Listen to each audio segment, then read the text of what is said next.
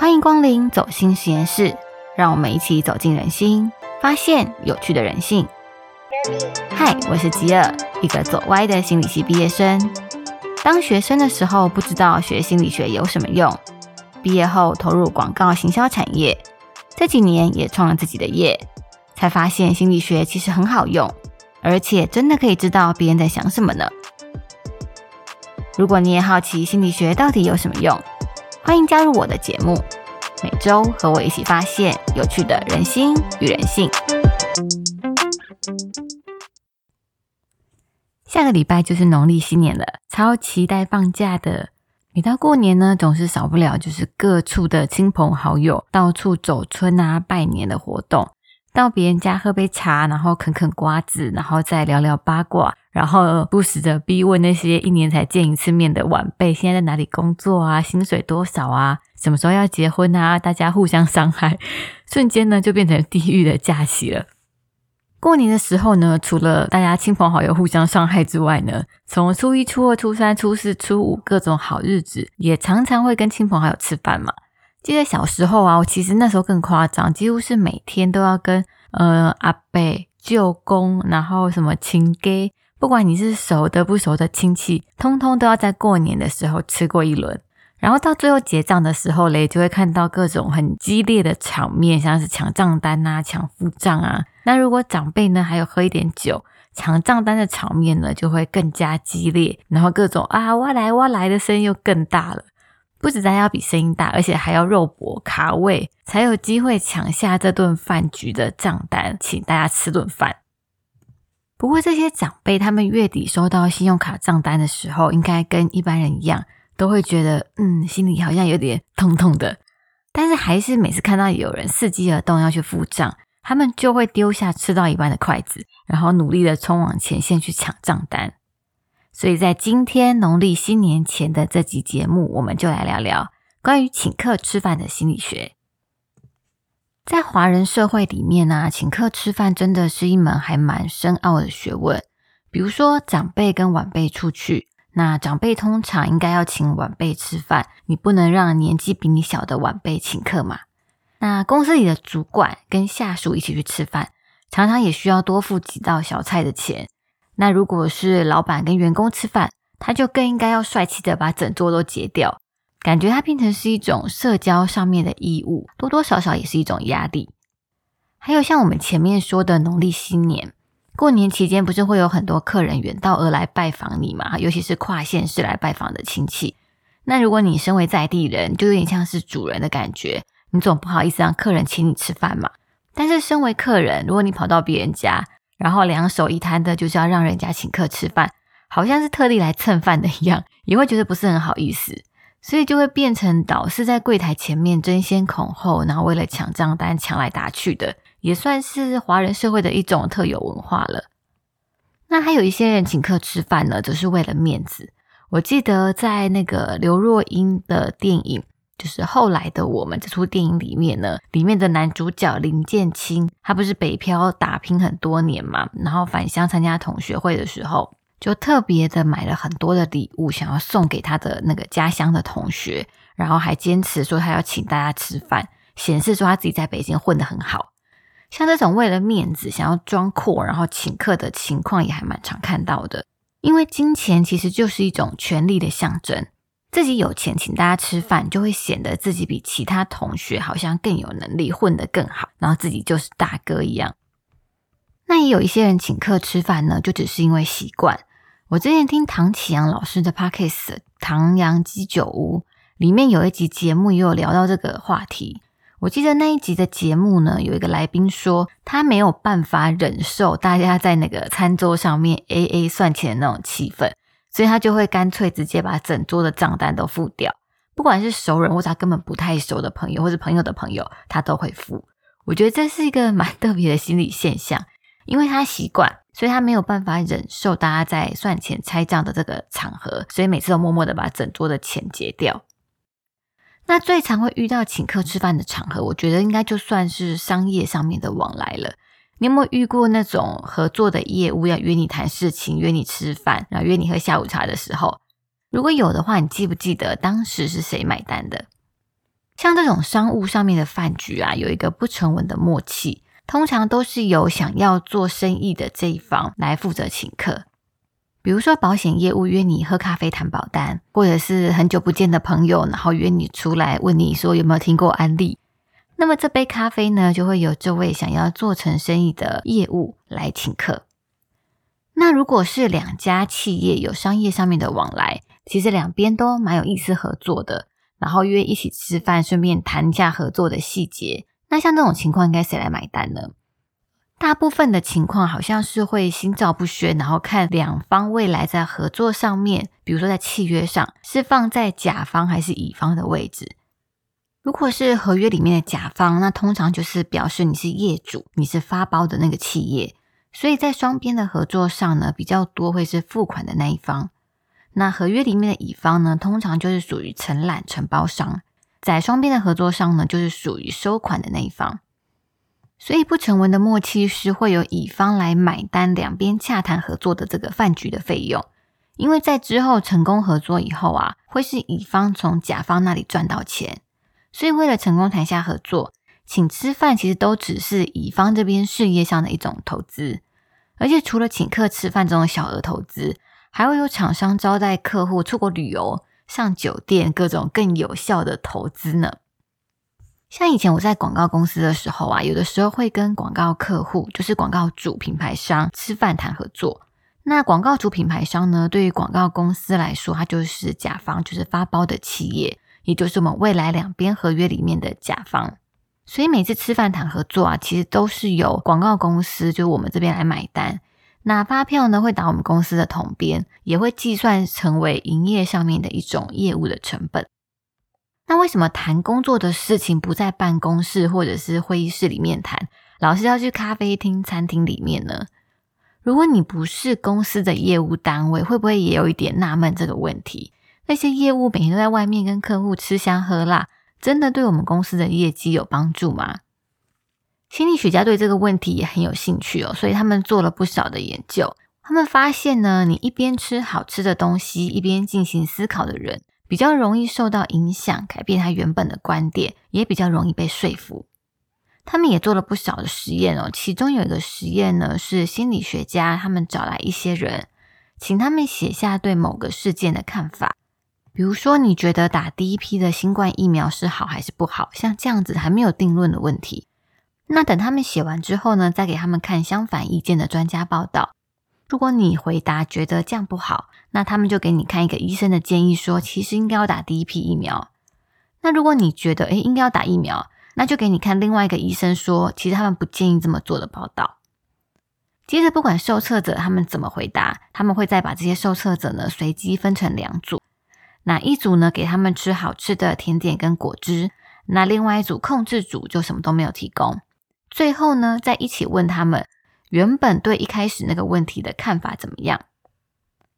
实验组呢是有先看过跟他相反意见的报道，然后再吃好吃的甜点跟果汁。那控制组呢也有看过跟他相反意见的专家报道，但是他们没有吃甜点跟果汁。那这个心理学的研究结果发现。有吃到好吃的东西的实验组，有百分之九十六的受测者，他们的想法改变了；而没有吃到好吃东西的那组呢，仍然维持着对事件原本的看法。他们也有读完相反意见的专家报道，但是原本的想法却没有任何的影响。所以，为什么业务员喜欢约客户喝咖啡，或者是拜访客户的时候，一定会带好吃的点心？因为正在享用美食的这些客户们，他们心情上是比较放松，防备心也比较低的，所以更容易被说服。那业务们呢，也就更容易成功的去推销他们的商品。那除了吃东西这个状态会影响一个人对某一件事情的态度，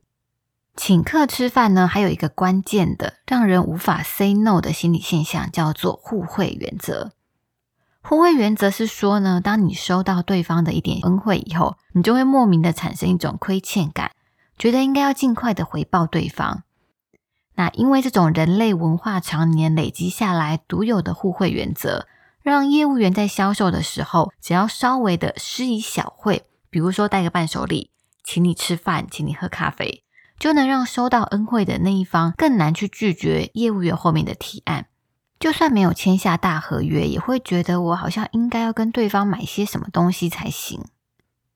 那有个心理学的实验呢，也确定了互惠原则的效果。这个实验的设计是这样：就是受试者呢，以为自己在参加，比如说一个艺术鉴赏的活动。那这个会场里面呢，还有另外一个人，他假装他一样是来参加活动的，但他其实是这个实验的研究助理。那在这个活动的中场休息时间呢，这个研究助理就短暂的离开这个房间。然后回来以后呢，这个研究助理手上拿了两罐可乐，一罐给自己喝，一罐给这个受试者，然后说：“哦，我顺便买了一罐给你。”这样子，上面这个有收到一罐可乐的情况呢，是这个心理学实验的实验组，有一半的受试者遇到的剧本就是这个样子。那还有另外一半的控制组的受试者，则不会收到什么可乐。研究助理呢，就是短暂的离开出去一下，然后两手空空的回来。接着，研究助理呢，在这个艺术鉴赏活动结束之后呢，都会请受试者帮他一个忙，帮他买几张他在卖的抽奖彩券。那这个彩券的每一张价格大概是可乐的二十五倍。实验的结果，你们猜怎么样？有拿到研究助理前面给的可乐，这些实验组的受试者，他们买的彩券数量比没有拿到这个小恩惠的控制组多出了一倍。这种人类的互惠原则啊，就是我们常说的人情债、欠人情的感觉。因为收到对方的恩惠，所以就算你其实不是主动去要求这个恩惠，甚至你根本也不想要这个恩惠，你可能是被强迫接受的。就像这个实验里面的受试者，他们可能觉得，哎，就是一瓶可乐，就算他当下不想喝，他因为不好意思拒绝，所以才收下来。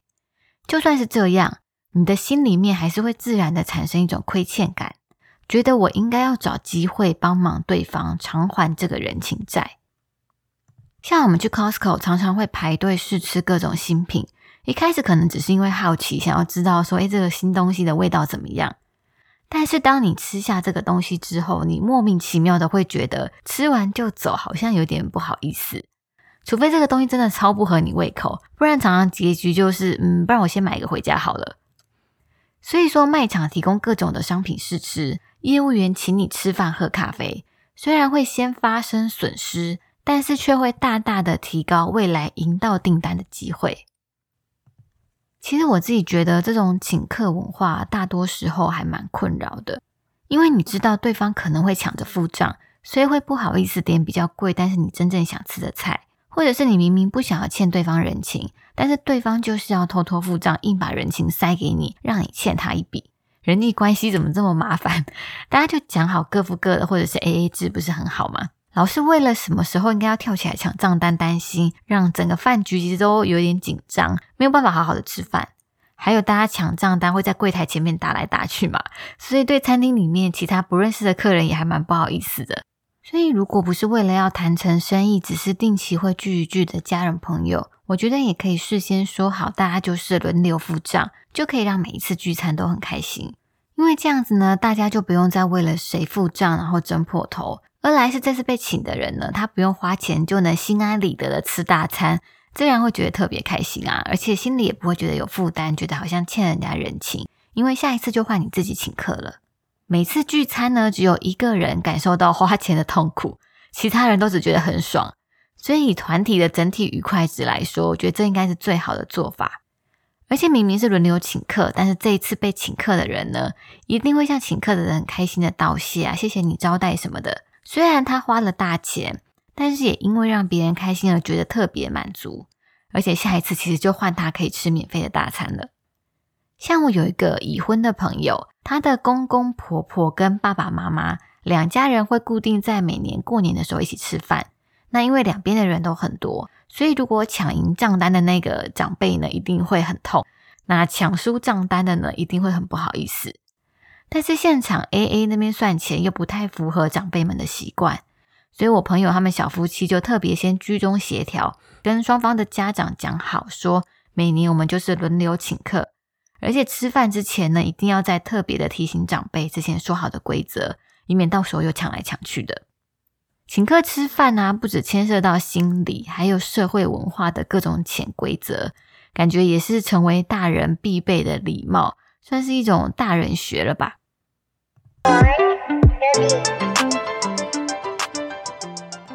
在上个礼拜第八集的节目，我们聊到断舍离，不知道大家在农历新年之前有没有打算好好的整顿自己的生活环境呢？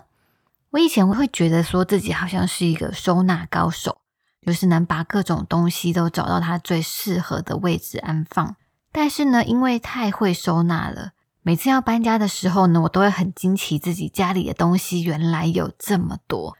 从柜子的深处啊，你可以挖出各种你几乎没在用，你甚至根本忘记是什么时候买的、哪里来的东西。你也跟我一样吗？今天的走心推荐呢，想要推荐你们一本书。中文的书名是《拥有越少越幸福》，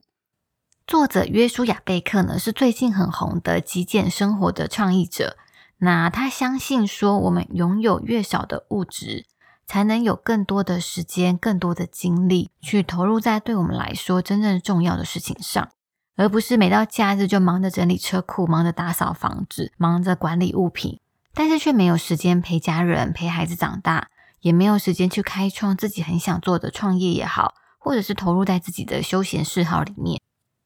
这本书啊，有一部分可以算是工具书，就是作者呢教你怎么样有策略的慢慢减少自己的东西。例如说，他提到，当你要开始断舍离的时候，你可以先从一个小单位开始，像他是从他车子里面开始，或者是某一个柜子开始，这样子呢就能很快的帮助你获得成就感，而且感受到断舍离的好处。我觉得这本书里面呢，有提到一点，他是直接的戳到我。他说呢，我们身处的世界，我们崇尚成功，我们赞扬成就，其实这没有什么不对。但是所谓的成功跟成就，似乎总是跟奢华的物质连接在一起。比如说，我们会在电视上看到周杰伦开了什么名车，萧敬腾他买了几亿的房子，好像追求成功就是为了拥有这些。然后拥有这些呢，我会收到别人的赞赏，或者是别人羡慕的眼神。而且不只是对这些遥远的名人，我们也会偷偷的对邻居啊、同学的房子大小、车子的等级羡慕嫉妒。但是拥有这些远远超过我们需要的大房子、大车子、顶级的音响，这些奢华的东西，就代表我们很成功吗？这个社会对于成功的评分标准，好像一直都太过单一。那些亲戚朋友在过年的时候会劈头就问你的问题，好像就是我们这个社会对于成功的标准。你在哪里上班？你的薪水多少？你房子买了没？你买多少平？又买多少钱？我们不喜欢亲戚朋友问这些问题，觉得对方好像在用这些题目给我们自己打分数，衡量自己成不成功。但其实事实上是我们自己，或许也是用同样的方法、同样的标准在给自己打分数。如果我们满足于简单质朴、没有太多物质的生活，拥有一个别人或许觉得太小，但自己觉得刚好够用的小房子，把时间呢投入在自己最想要发挥的领域，减少贷款、减少负债，让自己能够更自由的生活。现在的我好像觉得这个才是最幸福、最成功的人生。如果你也对简单生活、对极简生活有兴趣，推荐你可以读读这本《拥有越少越幸福》（The More of Less），或是在 Netflix 上搜寻“极简主义”，也能看到这位作者的故事，跟他想要跟这个世界传达的极简理念。最后，一样要谢谢你今天的收听。如果喜欢我的节目，欢迎你订阅并分享给你的朋友，让更多人认识这个应该还算新的 Podcast 频道。你也可以追踪我的 IG JoFly 二零，follow 我。那先预祝你们新年快乐！走心实验室，我们下一集耳朵里见，拜拜。